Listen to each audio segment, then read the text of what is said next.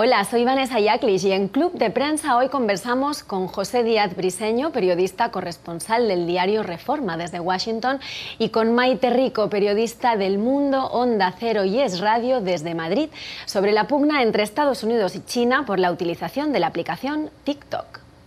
Hay que decir que es fascinante además también eh, porque involucra directamente el gran conflicto geopolítico de nuestros tiempos, que es justamente el surgimiento de China para hacer un contraste a Estados Unidos en la política internacional. Y también un tercer aspecto que me parece importante es justamente el uso de las excusas o pretextos de seguridad nacional para detener o forzar las relaciones comerciales por parte del gobierno de Donald Trump eh, para eh, justamente lograr que una empresa como Microsoft se hiciera de las operaciones en Estados Unidos y evitar lo que ellos consideran podría ser una fuga de información de los usuarios estadounidenses hacia China. Eh, las tres cosas, la naturaleza de la red social, el surgimiento de China y los pretextos utilizados por la, administración Trump hacen justamente esta situación un, verdadero polvorín eh, que podría eh, pues desembarcar en diversas cuestiones. Es evidente que ninguna empresa China y sobre todo las tecnológicas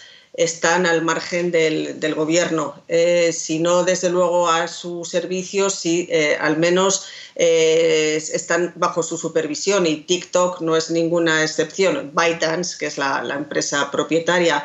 sobre todo porque TikTok es una herramienta, como comentaba antes José, poderosísima de, penetración y de recopilación de datos de, de los usuarios, ya sea eh, las preferencias, los perfiles, la localización, el modelo telefónico, incluso las pautas de, tecleo, ¿no? que sirven para hacer luego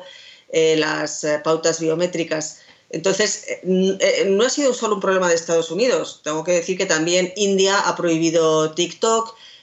Australia y Reino Unido están también supervisando y viendo todo el tema de la seguridad de los datos. Esta fue parte de la conversación que sostuvimos en el programa Club de Prensa, que se emite de lunes a viernes a las nueve y media de la mañana en Ciudad de México, Bogotá y Quito, y a las diez y media de la mañana en la costa este de Estados Unidos a través de NTN 24.